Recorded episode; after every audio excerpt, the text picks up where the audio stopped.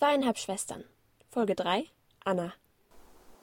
Wenn ihr versprecht, keine Fragen zu stellen, bin ich dabei. Aber. Versprochen. Okay.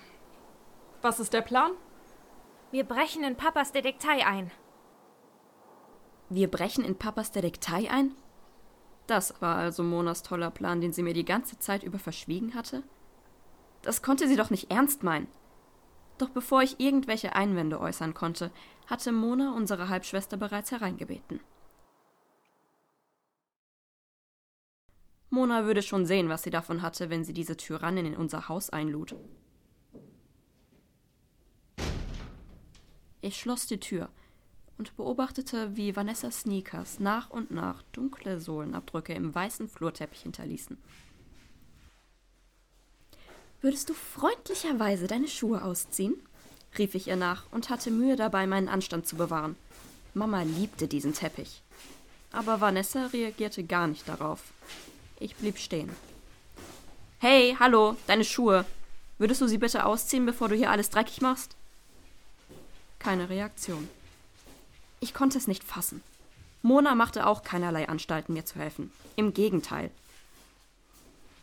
Das ist doch jetzt nicht so wichtig. Lass uns lieber über den Plan reden, bevor Mama nach Hause kommt, rief Mona mir nach, die mit ihrem Rollstuhl bereits im Esszimmer angekommen war. Lass uns das lieber sauber machen, bevor Mama nach Hause kommt. Sie würde die Krise bekommen. Jetzt komm schon, dafür ist später auch noch genug Zeit. Ich schaute auf mein Handy. 17.23 Uhr. Mama hatte donnerstags immer Pilates bis 18 Uhr. Zu Hause war sie dann meistens zwischen 18.20 Uhr und 18.30 Uhr. Je nachdem, wie der Verkehr gerade war. Um diese Uhrzeit staute es sich oft auf der Hauptstraße. Ich warf einen kurzen Blick aus dem Fenster. Es hatte wieder zu nieseln angefangen. Das war ein gutes Zeichen. Das hieß weniger Rad, sondern mehr Autofahrer. Also mehr Stau auf der Hauptstraße. Fazit? Wir hatten sogar bis 18.40 Uhr Zeit, um das mit Vanessa zu regeln und alles wieder klar Schiff zu machen, bis Mama durch die Tür kam. Das waren ganze 67 Minuten. Nein, ab jetzt sogar nur noch 66 Minuten. Beeilung war angesagt. Mit schnellen Schritten betrat ich das Esszimmer und setzte mich gegenüber von Vanessa an den Tisch. Die Tür zum Flur ließ ich absichtlich offen, um nach dem Motorgeräusch von Mamas Auto zu lauschen sollte sie doch eher zu Hause eintreffen. Ich vertraute auf meine Berechnung. Naja, zu 38 Prozent. Ich meine 83 Prozent. Es konnte natürlich immer sein, dass ich vergessen hatte, die eine oder andere Komponente zu berücksichtigen. Kaputte Duschen im Fitnessstudio zum Beispiel. Während ich lauschte, fiel mein Blick auf Vanessa. Sie rutschte seltsam auf ihrem Stuhl herum. Es sah fast danach aus, als schien sie sich in dieser Umgebung unwohl zu fühlen. Doch gleichzeitig wanderte ihr böses Funkeln durch den Raum, als könnte sie mit ihrem Blick allein alles kurz und klein hauen. Das Räuspern von Mona ließ mich als auch Vanessa aufschauen.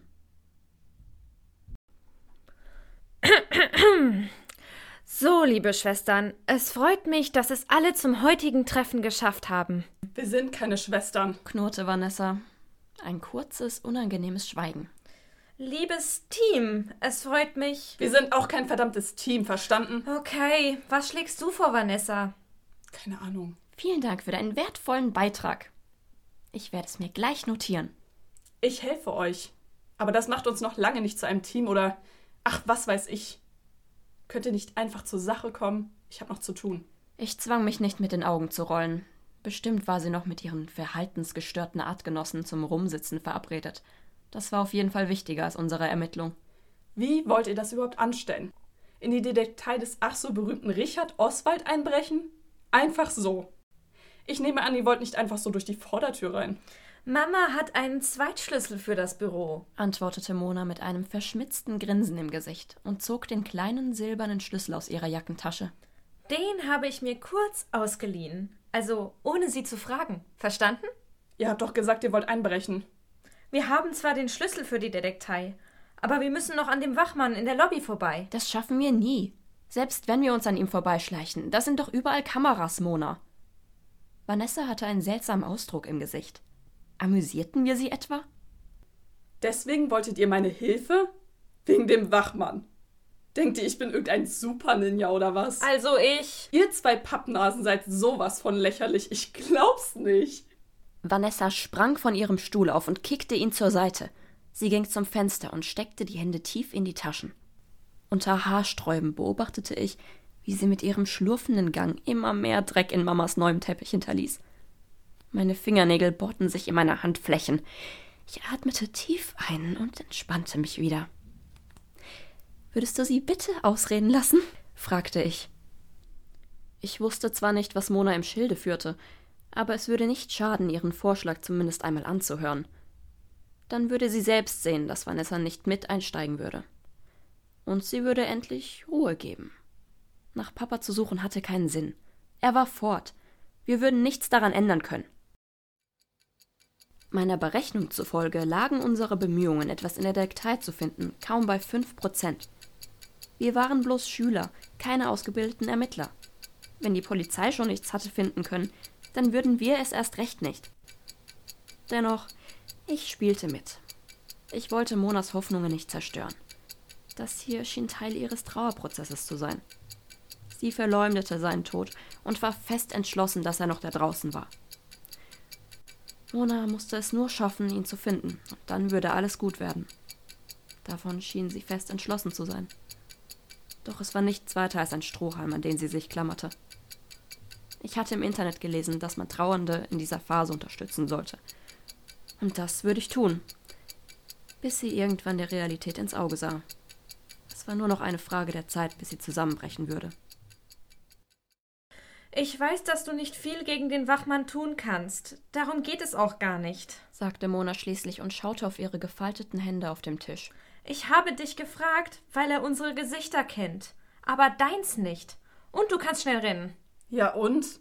Mona schaute auf und lächelte in Vanessas Richtung.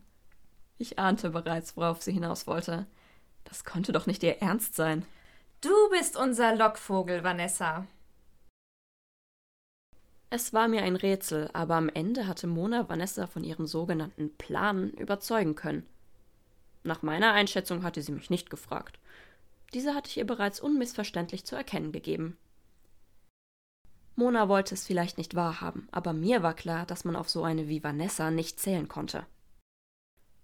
Früher oder später würde sie uns hängen lassen. Oder Schlimmeres. Aber okay, es würde nur für heute sein. Ein danach gab es nicht, und das fühlte sich gut an.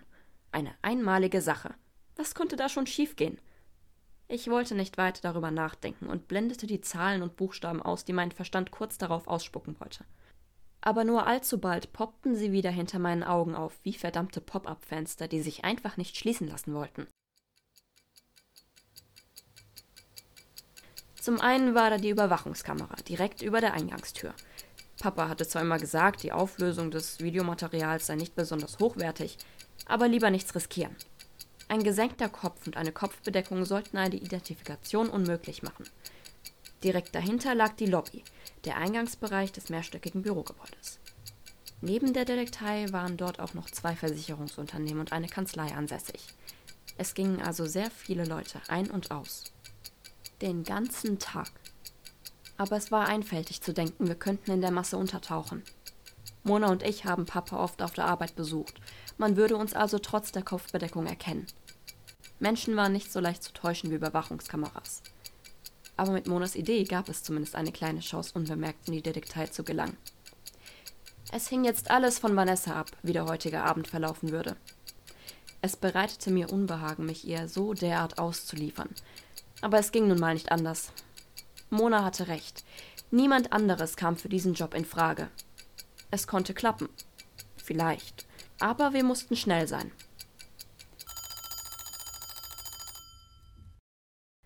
Mona und ich warteten in unseren Zimmern, bis Mama schlafen ging. Normalerweise passierte das in einem Zeitrahmen von 21 und 22 Uhr. Sie hatte nichts von Vanessas Besuch mitbekommen. Sie war bereits gegangen, als Mama durch die Tür kam aber den Teppich hatten wir leider nicht mehr rechtzeitig sauer bekommen. Ich wollte nicht, dass sie Fragen stellte. Also musste ich zugeben, dass ich es gewesen war. Mama liebte diesen Teppich. Vanessa hätte sich vor Lachen nicht mehr eingekriegt, denn wegen ihr bekam ich jetzt einen Monat kein Taschengeld.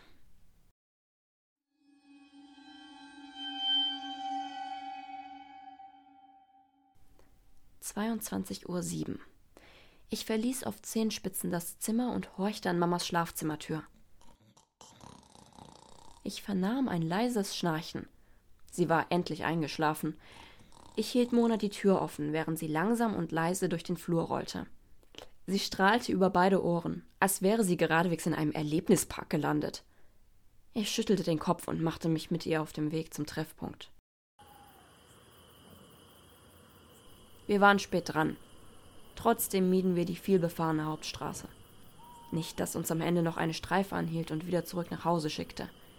Ich verspürte ein leichtes Unbehagen. War noch nie so spät allein in der Stadt unterwegs.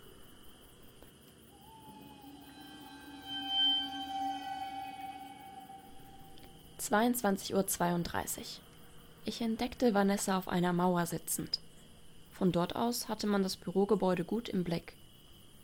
Unter ihrem Parker schauten viele kleine weiße Federn hervor. Die gelbe Hose von Mona schien ja nur gerade so zu passen. Vanessa, hier sind wir. Mona wedelte aufgeregt mit ihren Händen. Wir sind leider etwas spät dran, tut mir leid, sagte ich, als Vanessa zu uns rüberkam. Lass uns einfach anfangen, okay? Ich will nicht länger mit diesem beschissenen Ding rumlaufen als nötig. Am Ende sieht mich noch jemand. Das wäre Karma, dachte ich und seufzte. Vanessa hatte Mona am Kragen gepackt und hielt ihr den Mund zu. Lass den Mist. Wenn ihr jemanden hiervon erzählt, dann seid ihr tot, alles klar? Tot! Panik stieg in mir auf, als ich in Monas weit aufgerissene Augen blickte. Irgendein Schalter wurde in mir umgelegt und ich schubste Vanessa zurück. Sie hatte den Stoß nicht kommen sehen und stolperte einige Meter. Fass sie nicht an! rief ich, und meine eigene Stimme kam mir dabei fremd vor. Vanessa schien genauso erschrocken zu sein wie ich, denn für einen Moment stand sie einfach nur da, wie erstarrt, nicht recht glauben wollend, was gerade passiert war. Einen Augenblick später fing sie sich wieder und rotzte mir vor die Füße. Sie hat angefangen. Lasst uns jetzt bitte mit der Operation beginnen. Einverstanden? Alle nickten. Je schneller das hier vorbei war, desto besser. Ich fühlte mich wie im Kindergarten. Mona und ich trennten uns von Vanessa. Wir überquerten die Straße und versteckten uns hinter einen Parkscheinautomaten. Das war Phase 1. Aber als ich über die Schulter blickte, war Vanessa verschwunden. Was macht sie? raunte Mona mir zu.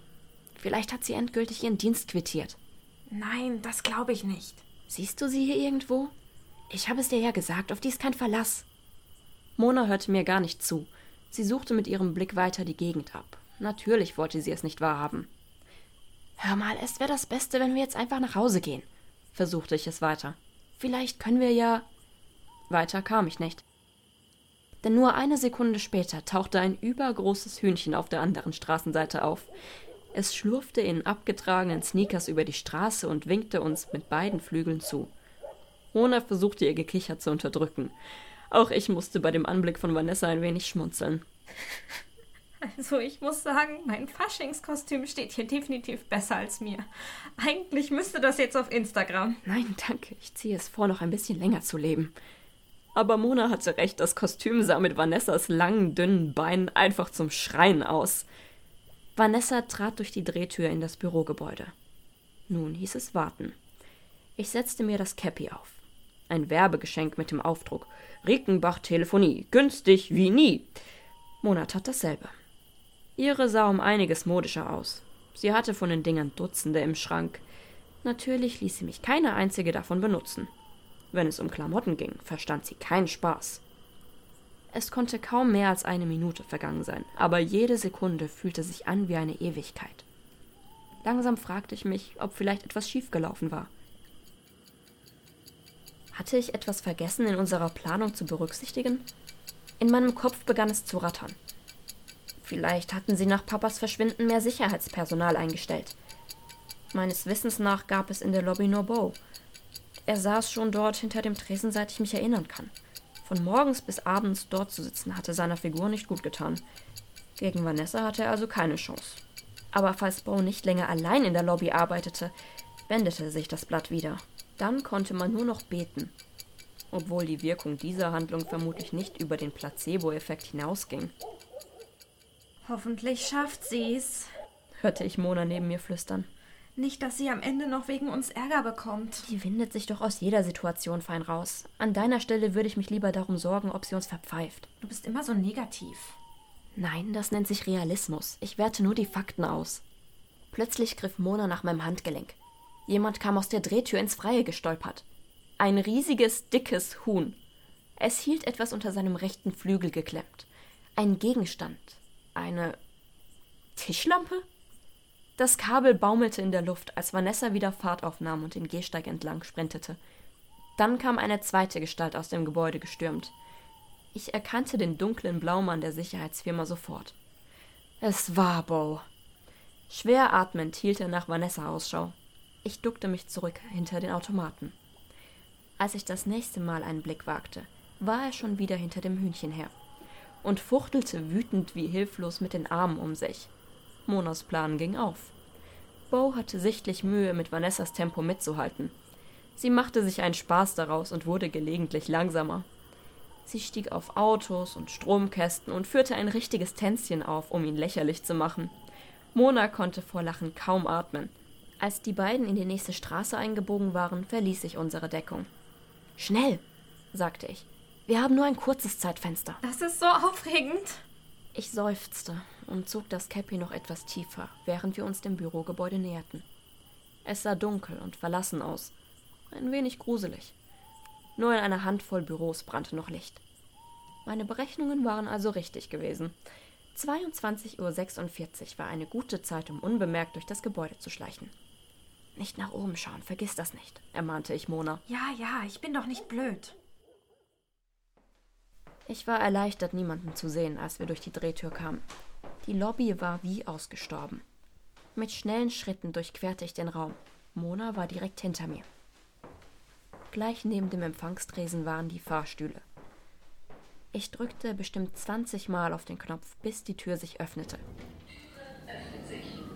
Mein Herz schlug mir bis an den Hals. Ja, ich war nervös. Okay, nein, ich war kurz davor, mir in die Hose zu machen kein Grund zur Beunruhigung. Das war nur eine normale Reaktion meines Körpers auf Stress. Ich brauchte mir keine Sorgen zu machen. Einfach tief atmen, durch die Nase ein und durch den Mund wieder aus. Das hatte ich mal im Internet gelesen. Das hielt den Körper davon ab, zu hyperventilieren. Ein und aus. Ein und aus. Mit einem Ping öffnete sich die Fahrstuhltüren wieder. Wir waren im vierten Stock angekommen. Mona und ich sahen einander an. Aus irgendeinem Grund schien sie keine Angst zu haben. Sie schien beinahe gelassen, als sie als erste aus dem Fahrstuhl rollte. Ich folgte ihr mit kaugummiartigen Schritten. Auf dem Gang gab es nur wenige Türen. Die Glastür links war der Eingang zu Rickenbach Insurance. Papas Detektei war am Ende des Flurs. Das goldene Schild mit der Aufschrift Detektei Oswald hing noch immer dort. Als würde man ihn tatsächlich hinter dieser Tür antreffen. Ich fragte mich, warum Mama das Schild noch nicht abgehangen hatte. Immerhin war Papa doch schon seit sechs Tagen für tot erklärt worden. Vielleicht wollte auch sie es nicht wahrhaben, genau wie Mona. Wie so viele in Riekenbach. Mona holte Mamas Schlüssel aus ihrer Jackentasche und steckte ihn in das Schloss. Ihre Hände zitterten ein wenig. Auch ihr schien der Ernst der Lage mittlerweile bewusst geworden zu sein. Ich schluckte schwer dann folgte ich ihr in die Dunkelheit.